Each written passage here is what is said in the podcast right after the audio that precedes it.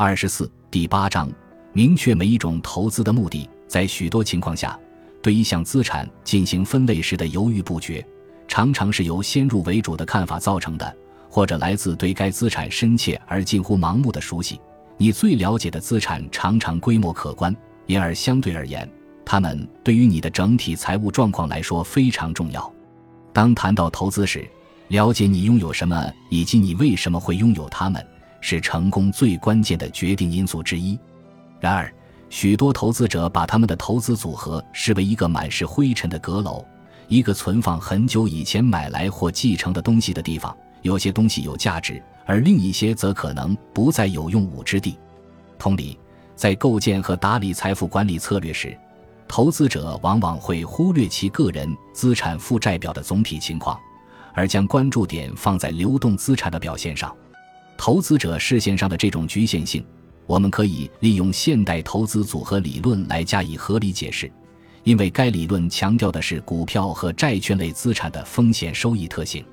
然而，对于评估和整合其他类型的财产，比如一所房屋、股票期权、一家企业终生盈利能力，甚至作为你最重要的资产之一的人力资本，现代投资组合理论显得爱莫能助了。财富配置框架涉及你投资生涯的方方面面，使你能够全盘掌握你的个人资产负债表，为你的财务目标提供支持。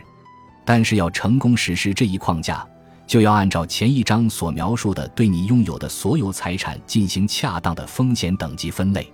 为了进行恰当的分类，你必须分析你所有的资产，并且确定你拥有它们的原因。正如我们将看到的。资产的风险收益特性以及拥有每项资产的最终目的，都是决定将其放在哪个风险等级的考虑因素，而这反过来将帮助你确定这一资产的仓位大小以及所有权的最终形式。在许多情况下，对一项资产进行分类时的犹豫不决，常常是由先入为主的看法造成的，或者来自对该资产深切而近乎盲目的熟悉。你最了解的资产常常规模可观，因而相对而言，它们对于你的整体财务状况来说非常重要。由此，对资产进行恰当的分类显得尤为重要。在接下来的几页里，我们将详细讨论以下几种常见却难以分类的资产以及相应的投资策略：私营企业、集中持有的股票和股票期权、房地产。黄金、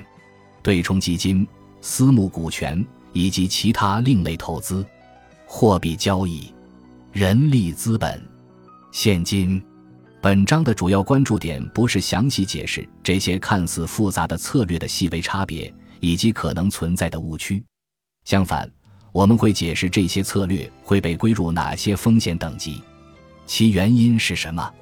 这样的话。你就能正确的创建一个包括你所有净资产的综合性风险分配表。